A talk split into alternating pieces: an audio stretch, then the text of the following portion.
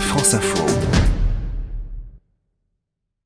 L'avenir se construit en tirant les leçons du passé. Fort de cet adage, des constructeurs automobiles n'hésitent pas à collecter tous les véhicules qui ont contribué à leur histoire pour permettre à leurs designers d'envisager l'avenir en conservant l'identité de la marque. L'allemand Opel, aujourd'hui membre du groupe PSA, n'a pas hésité à réunir dans le même espace toutes les créations qui au fil du temps ont marqué l'histoire de la marque.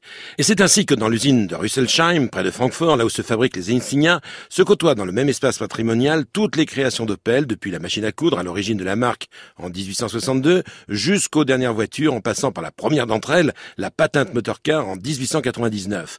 Des vélos également qui ont permis à Opel de se hisser au sommet de la production mondiale de bicyclettes à la fin du 19e siècle, et même une moto, l'Opel Moto Club datant de 1928. Un espace patrimonial vivant, mais surtout pas un musée pour Grégoire Vitry, le directeur communication d'Opel France. Nous ne sommes pas dans un musée, car ça ressemble pas à un musée, plutôt dans un atelier qui fait vivre le patrimoine de la marque Opel. Donc on y restaure les voitures, on les stocke, on les sort, on les fait rouler. Voilà, un, un lieu de vie. Alors il y a évidemment des véhicules euh, iconiques ou qui marquent l'histoire, comme euh, en 1909 la Dr Wagon, la voiture du médecin, qui pour la première fois permettait aux, aux docteurs de campagne d'aller en patientèle avec leur voiture. Et c'est là, dans cet espace où tous les véhicules exposés sont entretenus, choyés et même promenés par les ingénieurs et mécaniciens d'Opel, que les designers du constructeur viennent se ressourcer, mais également chercher l'inspiration pour rester fidèles à l'esprit de la marque. Pierre-Olivier Garcia, designer. Ça permet de déceler euh, à travers le temps, à travers les différentes générations, un peu l'âme qu'il peut y avoir et le fil conducteur, le fil rouge qui traverse le temps et qui nous permet de déceler vraiment euh, certains éléments euh, d'inspiration pour euh, les designs du futur. Je suis venu ici, je sais pas, des centaines de fois et à chaque fois que je viens, je découvre quelque chose que j'avais pas vu. Ça peut être un détail, un tissu, un graphisme, un traitement de chrome,